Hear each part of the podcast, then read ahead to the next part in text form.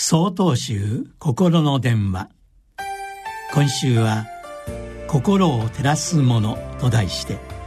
宮城県高円寺奥野商店さんのお話です。先般50名ほどの方々が私の住んでいる宮城県石巻市にお越しになり縁あって一緒に女川町の御前浜という浜辺に行ってまいりました。浜は風光明媚な場所でその日も海はとても美しく静かでした。浜辺では手のひらに乗るぐらいの丸い小石が打ち寄せる波に現れています。どれも一つとして同じものはなくそれぞれに異なった色と形があることに改めて気づきました。ご一緒した皆様も小石を拾い上げては両手で包み込んで愛おしそうに撫でながら一つ一つ拾い集めていました。これから石巻をはじめとして青森県から千葉県までの太平洋沿岸の浜を訪れおよそ2万個の小石を拾い集めるのだそうです。その一つ一つに祈りの文字を書いたり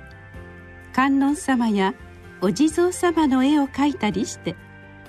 これから建立する予定の観音堂にお納めするのだそうです。この小石さんたちはあの辛い出来事を知っているのですね。私たちは遠く離れて暮らしておりますので何にも役に立てませんがせめて自分ができることをしていきたいと思っております。小石を拾い集めながら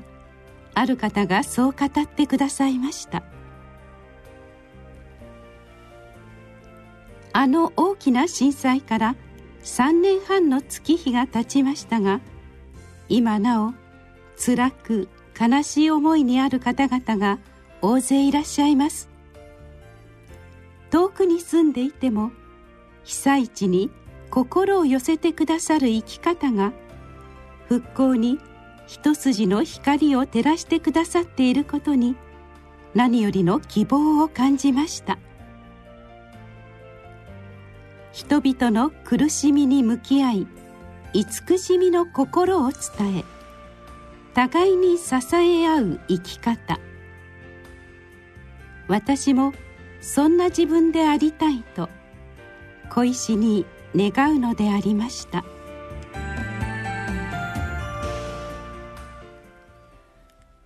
10月14日よりお話が変わります。